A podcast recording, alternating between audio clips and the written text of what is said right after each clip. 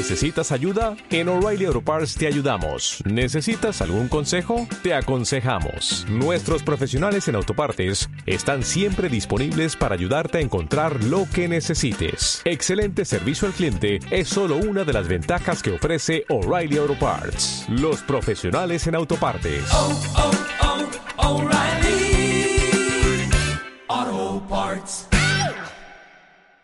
Bien, y aquí estamos, después de un montón de tiempo sin, sin dar demasiadas señales, ¿no? Al menos de, de- demasiado tiempo sin dar la cara, si se quiere. Eh, la gente que hacemos continentes y contenidos venimos hablando y pensando todo lo que está pasando en el mundo, pero, pero bueno, no encontrábamos la manera de, expresarnos o de llegar, mejor dicho, a todos ustedes.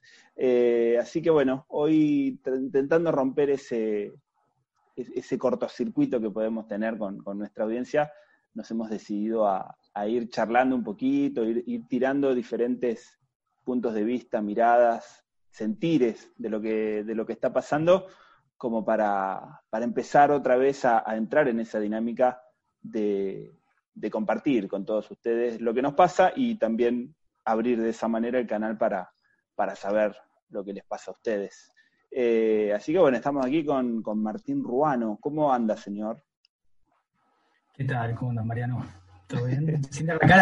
Me, contuve de, de intervenir, no porque no querramos, ¿no? sino porque nos costaba eso, encontrar la- lo que dijiste vos después, pero esto, encontrar la dinámica y poder, y poder hablar. Este, la verdad que, eh, por lo menos yo, y sé que vos también, creo que el resto de los chicos también, chicos y chicas también, este, extrañamos bastante el espacio de la radio, eh, de poder decir algunas cosas que por ahí se dicen poco en los medios en general y algunas que a veces incluso no se dicen, ¿no? De lo que se habla poco y nada y por desgracia a veces nada. Ahora hay algún poquito más de apertura, vaya a saber por qué, porque hay quizás más necesidad de escuchar cosas distintas, pero igual es difícil incluso en este momento, ¿no?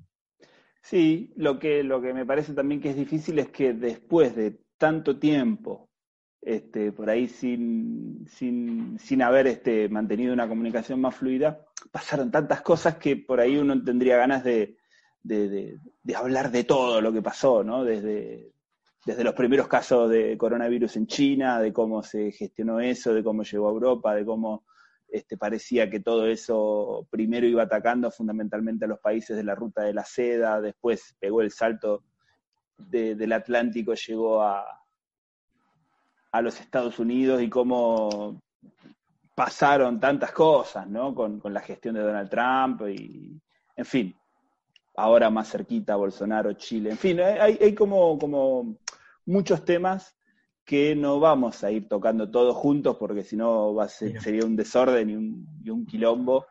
Este, pero bueno, sí ir, eh, ir viendo pistas, ¿no? Eh, creo que en la Argentina estamos entrando en una etapa un poquito más complicada de la que nos tocó vivir, donde nos tuvimos que cuidar mucho, hacer eh, cuarentena, aislamiento social, con todas las dificultades que eso, que eso conlleva, con toda esa angustia, ¿no? Parece que es la palabra que se puso de moda después de, de que, la, de que la usara en esa conferencia de prensa la periodista, pseudo periodista Sí. Silvia Mercado.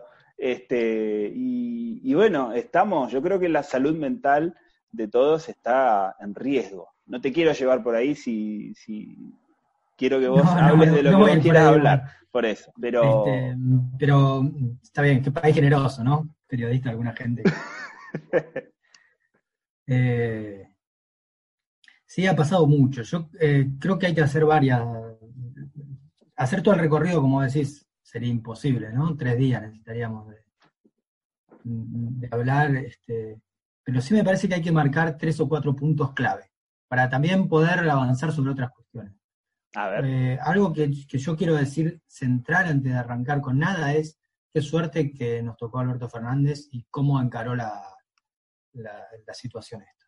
Lo quiero decir porque después tengo críticas ¿eh? para hacer, pero lo quiero Ah. decir porque, porque, a ver, lo que me parece válido antes que nada es, eh, si mañana sale mal el tema de la cuarentena, supongamos que se demuestra que lo que hizo Alberto Fernández fue un desastre, que no sirvió, que no fue la mejor manera, cosa que yo creo que ya casi está demostrado que es al revés. Pero si fuera así, eh, me quiero prohibir eh, o, o, quisiera eh, eh, incluso prohibirle al resto que salgan a pegarle, ¿no? Porque hay, hay, que jugar con el diario de hoy, no con el diario del lunes.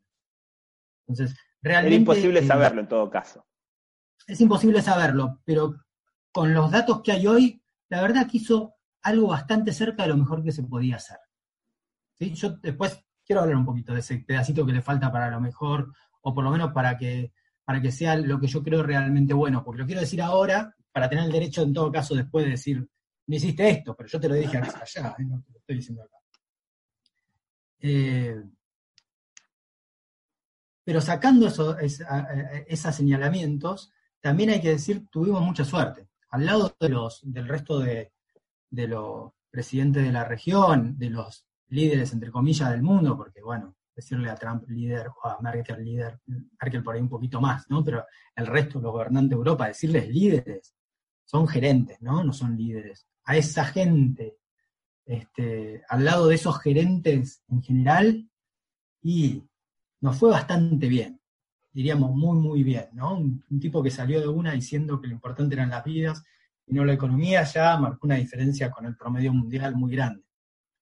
Y hasta sí, quizás... ahora, por lo menos, los números nos han respaldado, ¿no? Claro, claro. Digo, cuando, cuando uno escucha críticas y ahora los, los, este, los, que se quedaron en el 45, ¿no? Que salen a, a, a reclamar por el comunismo y qué sé yo, y, y, todo lo demás, toda esta cosa bizarriada, dinosaurística que está pasando en la Argentina, este, nada, no fue muy bien. Sí, un pequeño apéndice, ¿no? De, de, esto sí. que estás diciendo. Quizás, eh, digamos que yo podría afirmar tranquilamente lo, lo que estás diciendo. Tuvimos suerte en que, en que, fuera esta gestión y no la anterior, indudablemente. Uf. Lo que no tuvimos tanta suerte es que quizás si hubiera agarrado a esta gestión con un poquito más de rodaje, ¿no? Con un poquito más de tiempo de haberse asentado y de haber puesto eh, a, a, funcionar mejor todo el aparato del Estado, seguramente se, se, hubieran, se hubieran tomado mejores respuestas. ¿no? Me parece que lo agarraron demasiado frío a este gobierno, quizás se tomó un verano demasiado tranquilo este, el, el, el nuevo, el nuevo gobierno para no, para no haber puesto toda la carne en el asador, y, pero nadie podía prever que iba a pasar lo que, lo que después terminó. No, nadie podía prever esto, pero puede ser, yo matizo eso que vos decís, puede ser, puede ser uno lo podría pensar así, pero yo lo matizaría por un par de cuestiones. La primera es que, este, por un lado, uno piensa no quisiera estar en los zapatos de Alberto Fernández en este momento, y de Kicillof, y de, nadie, pero al mismo tiempo tampoco les tocó, de a ver, es tan feo el partido que les tocó jugar que casi cualquier resultado es una victoria. Si no te, se te mueren 200.000 personas, es una victoria. ¿Entendés? Tenés un amplio margen de tranquilidad en el camino. ¿Sí? sí. Y la otra cuestión por la que me, me gustaría, digo, y salís héroe de ahí. Uh -huh. Con bastante facilidad salís héroe. Más con el contexto mundial. ¿no? Digo, al lado de un Bolsonaro, al lado de un Piñera, al lado de un Trump, al, al lado del Lenin Moreno, al lado de todos esos monstruitos, salís héroe, pero sin, sin tener que ni bañarte. Tranquilo, caminando como si nada. ¿no? Es, eh, de, de, por un lado es muy fácil la coyuntura, sin, restarle la, todo, lo demás, ¿no? Porque es muy fácil mientras tengas esta postura fuerte de defender la vida y no, la economía. Ahora, eh, lo que yo matizo, sí, es que me parece que también, una vez declarada ya la cuarentena y lo demás, eh, el gobierno está muy lento en algunos reflejos. Y ahí es, eh, por ahí sí, la crítica que yo le hago a, a la coyuntura de, de Alberto Fernández, que es principalmente en esto del impuesto a la riqueza, este, o de cómo se va a pagar en definitiva, qué clase va a pagar el, eh, el, los costos del, de la pandemia, los costos sanitarios, los costos económicos, ¿quién lo va a pagar esto? Este, y en ese sentido me parece que el gobierno está muy demorado, ya dos meses y algo, con algo que al final no va a haber forma de que no lo pague, de que no tengan que poner un impuesto extraordinario a, a las grandes riquezas no hay forma porque no hay, bolsillo, no hay otro bolsillo que agarrar de ahí, entonces de alguna sí, no. forma lo van a tener que pagar. Eh, pero nos estamos perdiendo demasiado tiempo de preparación para lo que empieza a pasar en la ciudad de Buenos Aires, ¿no? Y, quizás en toda la Argentina. Digo, esto que se empiecen a disparar una cantidad de casos en los barrios populares en especial, eh, y que nos empiece a hacer subir a la cresta de la ola, nos tendría que haber agarrado mejor preparados. Hoy salió, eh, el, se, había, se, había, dicho que el, el, jefe de enfermería del Hospital Fernández, que está internado en grave estado, ahora no me acuerdo el nombre, perdón por el dato, pero se había dicho que se había infectado fuera de, del, del, servicio eh, médico y demás. Parece que no, parece que hay falta de insumos en el Hospital Fernández, que debe ser, si no el hospital de punta de, de la capital, por ahí, ¿no? Que en pleno barrio de Recoleta, este, ahí faltan insumos. Y parece que el, el, jefe de enfermería, lo denunciaba un, un compañero de, del sindicato del hospital, este, se infectó ahí, atendiendo enfermos. Claudio Lugo se llama el. Claudio Lugo se llama. Bien. Sí. Eh, digo, tenemos que. Eh, habíamos visto denuncias desde hace mucho tiempo de, de, la falta de insumos en Capital Federal. Eh, y esto no es por, por, cargarle tintas a la reta, cosa que yo no tendría ningún problema, porque se las merece todas. Bien ganadas las tiene, claro. Y haber destruido el, el, sistema de salud de la capital y de la Argentina con, con Mauricio Gatti todos estos años, pero me parece que en, en, general en la Argentina estamos en una situación muy complicada. Y esa situación muy complicada se, no digo que se salvaba, pero por lo menos se alivianaba si tenías más dinero para, para jugar ese partido. Y eso era con el impuesto a los ricos. Y ahí es donde Alberto ha sido flojo. ¿No? Ahí es donde, bueno, ha sido el, peor peronismo, ¿no? La peor parte del peronismo, ¿no? Esa cosa de, negociar, de estirar, de ver, de ver si logra el apoyo, ¿no? Y que a veces no toma consistencia en las, en, en las medidas que son necesarias, urgentes, y que no es lo mismo tomarlas en el día 1 de cuarentena, en el día 15, en el día 30 o en el día 200. No es lo mismo porque te perdiste todo ese tiempo de comprar insumos, de preparar, si no tenías este, cómo, eh, cómo comprar los insumos en el exterior, bueno, ten, por ahí preparar acá las fábricas para que lo vayan haciendo, que algo de eso se hizo, ¿sí? pero no es lo mismo si lo haces con 5 pesos que si lo haces con 200. Sí, y no es lo mismo eh, si son 5 muertos, 50 o 500, ¿no? Eh, no es lo entonces, mismo. cuanto antes se pueda empezar a, a pensar de manera más este, global la, la resolución de, de, de, las necesidades de este momento, este, en fin, Mejor. por eso, por eso el apuro. Sí. Se ha, se ha este, también se ha eh, perdido la oportunidad de utilizar la instalación, la, la, la, capacidad instalada de las fábricas recuperadas, ¿no? de todo lo que es la economía popular en el mejor sentido. Digo, darle mucho más fuego a eso para que preparen barbijo, preparen eh, eh, los, los este, ¿cómo se llaman? Las escafandras para los para los médicos, quizás alcohol Sí, los camisalines, todo, todo, lo que, que sea necesario. Uh -huh. Exacto, eso tampoco se ha fomentado mucho, este, usar eh, los hoteles, el Bowen, por ejemplo, para, para, para meter a la gente ahí, usar los, los, los, los hoteles de, de, que quedaron vacíos por la, por la falta de turismo para meter a la gente de, de, la, de, la, villa. Parece que tienen miedo, ¿no? De que vaya, uy, va a venir un villor a mi hotel. Pareciera que fuera así, ¿no? Están Pero todos bueno, los hoteles de los sindicatos, bueno, ¿no? Que deberían tener sí, menos también, prejuicio. También, claro. Digo, ahí habría, habría que haber hecho, me parece que en ese, ese tipo de cuestiones se quedaron cortos. Lo digo sobre el colchón anterior, ¿no? Digo, son críticas que no creo que, en especial la del, la del impuesto a la riqueza, no creo que sea leve, creo que es importante, eh, que no, es, es, grave que no se haya hecho eso, pero también lo digo sobre el colchón de decir, bueno, dentro de lo, de lo que es el promedio mundial de líderes, venimos muy bien, ¿no? Ha tomado, en, en, en marcos generales estratégicos, ha tomado las decisiones correctas. Lo digo con ese tamizado. Sí.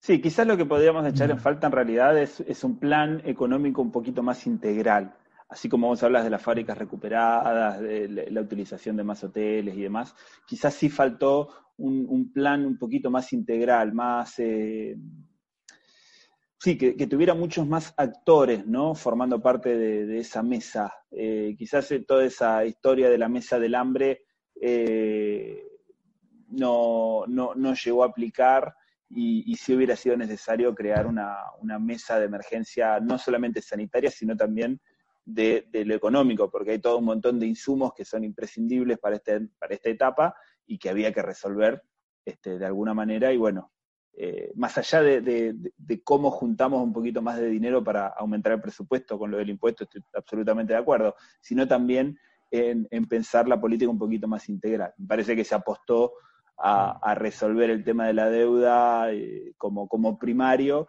y, y eso nos hizo perder un poquito de tiempo en, en toda esta otra parte de la gestión, ¿no? Lo estamos echando en falta un poco. Sí, o por ahí hab- hab- habría que haber, digo, mientras Guzmán está allá, habría que haber tenido otro jugador acá que haga un poco ese trabajo un poquito más de hormiga, ¿no? Eh, tampoco hay que dejar de ver el otro lado de, de la moneda, ¿no? Digo, el otro lado de la moneda del impuesto a la riqueza eh, son una cantidad de tipos a los que se les pide que dejen una miseria, o sea, se le está pidiendo a un tipo que tiene 30 millones de dólares, 30 millones de dólares que deje 300 mil, si es el 1%, o 900 mil si es el 3%. Eso se está pidiendo, ¿eh? No se le saca a empresas, no lo dejan en la calle, no se le saca la capacidad de invertir en la Argentina, no se le saca el futuro a sus hijos, todo lo que pierde gran parte de la población, del resto de la población, ellos no lo pierden, no lo ven tocado ni nada. En un año de cualquier inversión conservadora en el mundo que hagan, recuperan ese 3%, medio año, recuperan ese 3% con las inversiones más conservadoras que tengan. ¿Sí? De eso estamos hablando Sí. porque también está al lado de los miserables. Mm. Yo no sé si es el, eh, quiero decir, quiero aclarar esto de miserables, porque no es miserables en el sentido de, de que no quieren largar una moneda. Yo creo que no es el problema de la cantidad de dinero que le sacan eh, para financiar eh, la situación. No creo que tenga que ver con una cuestión económica, de eh, son 900 mil dólares o 90 mil el que tiene un millón, ¿sí? Eh, per- 3 millones, perdón, 90 mil el que tiene 3 millones. No creo que sea ese el problema. El problema es la necesidad de someter. Es el mismo sector que hoy se niega a, dar esa ayuda para el resto de la Argentina, que se enriqueció hambreando a la Argentina con las políticas neoliberales, con- también con el, con, kirchnerismo, porque ganó muchísima plata con el kirchnerismo, que ha ganado eh, con los militares, que ha ganado con todos los gobiernos, fortunas, hambreando a la gente, haciéndola laburar por dos mangos, explotándola, ese mismo sector que no quiere ahora devolver un poquitito para calmar las- el sufrimiento del pueblo argentino, no lo hace por un problema de dinero, porque no quiere entregar ese 3% de su, de su riqueza. Lo hace porque siente que si entrega ese 3%, lo que pierde es la capacidad de sometimiento del pueblo. Lo hace porque si entrega ese 3%, por, por lo mismo que no quería aceptar el matrimonio igualitario, no lo hacía porque no tenían eh, familiares gays o porque no tenían amigos gays o porque buena parte de ellos no eran gays. No. O, lesbianas o travestis o lo que sea, ¿no? Lo hacían por transexuales o lo que sea. No lo hacían porque no, su sexualidad no iba por ahí. Lo hacían solamente porque perdían capacidad de someter. No lo hacen porque no aborten, que no quieren este, que se eh, apruebe la ley del aborto. Lo hacen porque entonces pierden la capacidad de someter. Ellos siguen abortando. Ellos siguen eh, manteniendo este, matrimonios igualitarios por fuera, del- por fuera de la ley, digamos, ¿no? En su vida cotidiana. Ellos siguen, es- ellos no, se- no van a salir a la cuarentena a la calle, a caminar por la calle. No ese es el problema. El problema es que pierden la capacidad de someter al pueblo. Sí. Porque también hay una visión ahí, este, me parece equivocada, ¿no? Que se dice, "Eh, estos miserables que no quieren darnos esa moneda. Sí, son miserables, pero no por la moneda. Son miserables porque lo único que piensan es en sus privilegios. Muy bien lo retrató la esposa de Piñera, a mí me encantó esa frase de ella, ¿no? Parece que el pueblo son extraterrestres, son marcianos que vienen a sacarle sus privilegios, que ellos los tienen ganados porque son una clase distinta. Sí. Sí, está, está bueno esto de, Eh. de- de- de que no quieren ceder parte de, la dominación ¿no? que tienen. Fundamentalmente. Fundamentalmente lo que no quieren son, eh, es este, ceder la dominación en la, que, en la que nos tienen. Ellos asumen que uno, que uno vive para trabajar para ellos.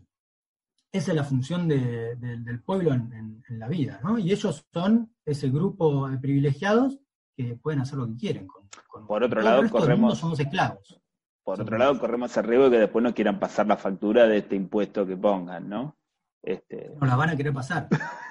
y ahí yo veo una, ahí yo veo una, un, un, otro problema, ¿no? Que es esta idea de que, de que, de que va a salir mejor la sociedad después de la cuarentena, la verdad que yo no la veo. No la veo, la veo al revés. Porque no veo el reflejo de que se lo.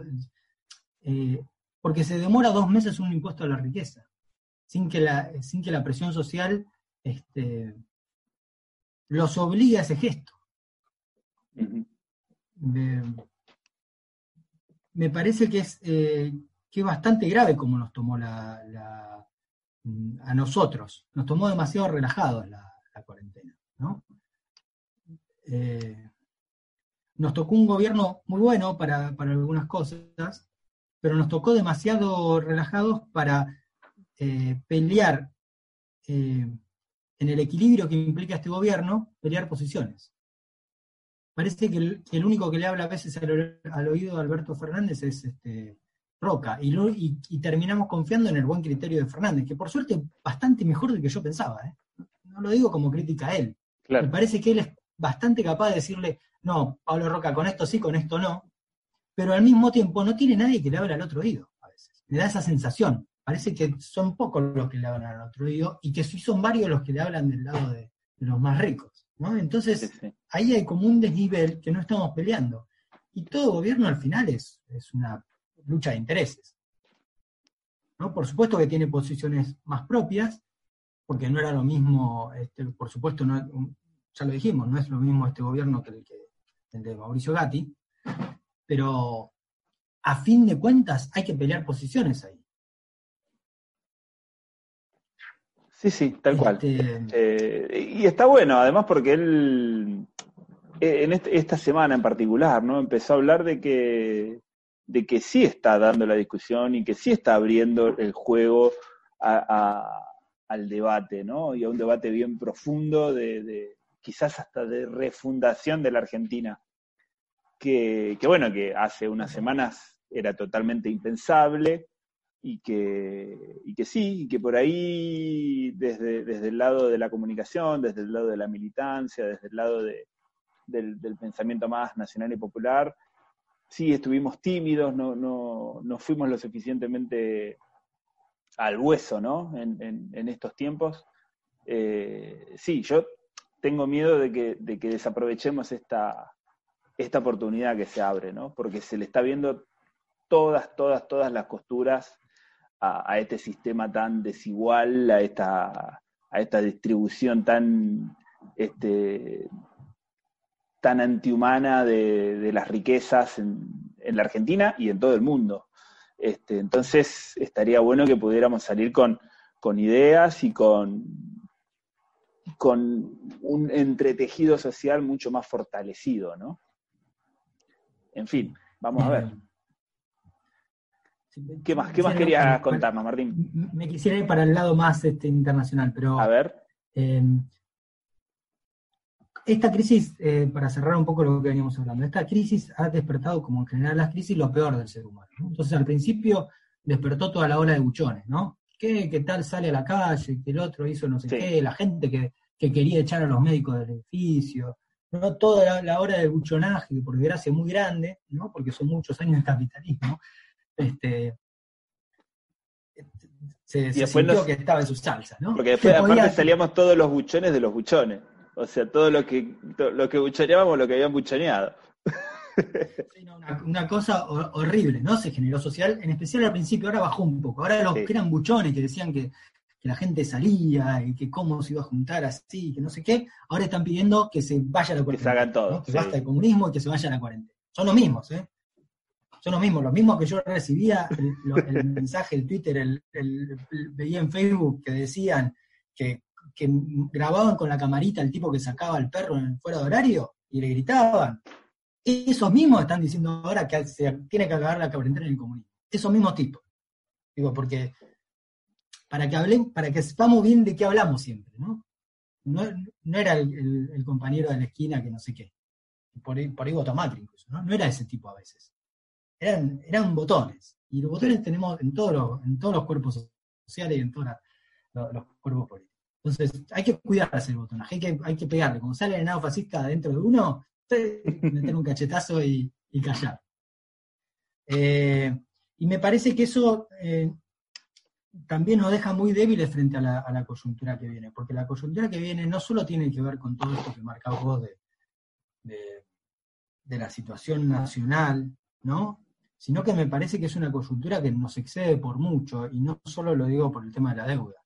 Me parece que en este momento, en este momento tan raro internacional, se están jugando muchas cosas de las cuales casi no tenemos información, de las, las cuales uno agarra algún datito que hay en los medios, pero en realidad me parece que está pasando mucho más de lo que uno ve. Eh, pero que sí son cosas muy, muy graves y muy importantes. Eh, datitos importantes que sí salieron en continentes y contenidos en Instagram, por lo menos que yo lo he visto la pasada. Eh, los intentos de, golpe en Venezuela, desembarco de, de, de, tropas, aunque sean pocas, aunque sean pocos tipos, pero para desestabilizar la situación en Venezuela, eh, los, los, buques que anduvieron por ahí dando vueltas, Estados Unidos. Eh, hay otra situación también muy importante que tiene que ver con, con, el equilibrio mundial, que es cómo se está jugando la guerra de monedas.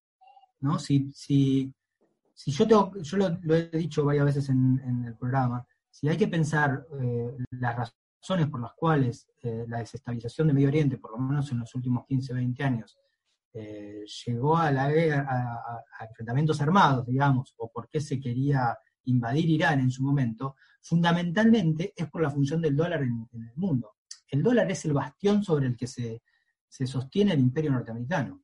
Claro. Cuando en 1970, cuando fue lo de la OPEP y que, y, y que se perdió el patrón oro, todo el mundo escuchó de esto en alguna clase de historia, aunque sea así de oídas, lo agarró, ¿no?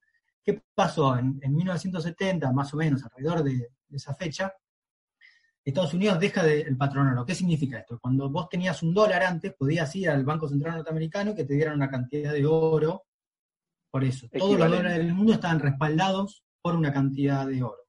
Bueno, eh, en 1900, creo que fue 64, más o menos, Estados Unidos dijo, ya no más esto. Voy a imprimir sin respaldo. Los dólares del mundo hoy no tienen respaldo.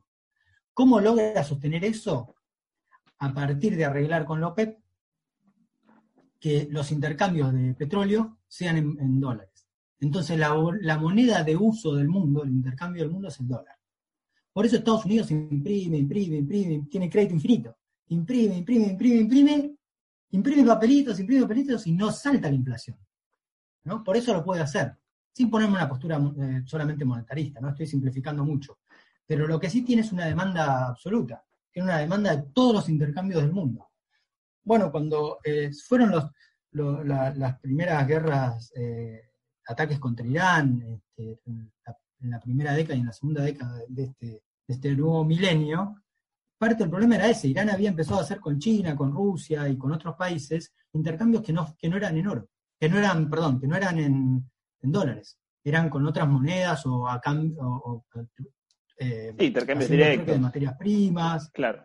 Exacto, con otros tipos de monedas. Nosotros tenemos muy internalizado que todo es en dólares, pero en realidad no funciona así hace no 40 hace años. Claro. Después de la Segunda Guerra Mundial se empezó a instalar y después de la pérdida del patrón oro es cuando y el, arreglo con la OPEP cuando se, eh, fomenta eso y, y, se, ay, no me sale la palabra, eh, se instala eso de forma eh, fuerte. Bueno, ahora empezó ese problema de vuelta. Ahora China dijo, bueno, pues yo no quiero, no quiero pasar por tu máquina de moneda para hacer mi, mi economía. ¿Por qué? ¿Por qué no pasamos por la mía? ¿No? Y entonces hay un montón de juegos ahí alrededor de poder que si vamos a una guerra mundial va a ser por ese motivo. ¿eh? Y a, el, y a, el, y a... Es, ahí se apoya la, claro. la, la, economía de Estados Unidos, en esa sí. capacidad de, de, imprimir sin casi sin límite. A Xi Jinping este, no le pueden hacer lo que le hicieron a Saddam Hussein o, o a Muammar al-Qaddafi, no. ¿no? Evidentemente, y no. eso cambia la correlación de fuerzas y cambia un montón de, de cuestiones. Así que vamos a ver cómo, cómo se resuelve eso. Y ahí hay dos cuestiones que son como muy importantes. Primero, la interrelación ¿no? de, la, de las economías la voluntad de, de poder internacional que tiene, que tiene China. ¿sí? Si algo demostró esta pandemia es que China es una potencia que se las trae, ¿no? Que construyó un, hospital para, para 10.000 con 10.000 camas, al otro día lo, lo- lo desarmó sin ningún problema, ¿no? Eh, a ver, en esa guerra de monedas juegan todos. Juega el, Bitcoin, las, las criptomonedas, ¿no? China acaba de sacar una criptomoneda también con la búsqueda y el objetivo de desarmar la, la preponderancia del dólar en el mundo y, y lograr parte de los intercambios que se hacen ahí. Pero también parte de lo que se está jugando en esta coyuntura es que Estados Unidos no sabe, si- no sabe si se le pasó el cuarto de hora. Eh, en la discusión entre, entre halcones y palomas, digamos, ¿no? Eh, entendiendo que los, eh, que los halcones son los que quieren eh, en- solucionar esta disputa comercial, como siempre las ha solucionado Estados Unidos y como siempre las han solucionado todas las potencias de la historia. ¿eh? No, es, Sí. es prioridad de, de este imperio, sino todos los imperios. Las dos guerras mundiales tienen mucho que ver con quién se quedaba con la hegemonía mundial, ¿no? Y cómo Alemania disputaba esa hegemonía económica con, Inglaterra en ese momento. Eh, y Estados Unidos se puede instalar como potencia a partir de, la- de las dos guerras mundiales. Digo, también fue el surgimiento de Estados Unidos como potencia dominante mundial y la caída de Gran Bretaña como potencia dominante tiene que ver con que haya habido dos guerras mundiales. Entre, repito, entre la discusión entre alcoholes y, y palomas, la cuestión central de, de- de- de Estados Unidos es que no sabe si se le pasó el, el cuarto de hora. Claro, Digo, ya claro. no sabe si es eh, más potencia militar que China. Ya no sabe si puede ganarlo en una guerra China. No lo sabe, no digo que no pueda, ¿eh? Es posible que pueda, tiene el ejército más grande del mundo, tiene parte de la tecnología más grande del mundo. No es el más grande en, en cantidad de gente, si es el más grande en armamento, pero no en cantidad de, de- de personas. Y además, China ya es una potencia en todo lo demás, incluso en, lo, en lo militar, ¿no? En armamento, en, en tecnología. Así que no saben si pueden ya. Y eso genera esta situación de, de inestabilidad internacional en la que estamos metidos en casa, para colmo. La incertidumbre Sí, es total. que que- claro, es algo de lo que está pasando afuera y no sabemos qué, qué puede pasar. Bueno, eso quería retocar para, para, me parece que era necesario para ampliar un poco el, el marco de ideas que con que Claro, claro. Sí, por eso, hablando, Se viene hablando poco.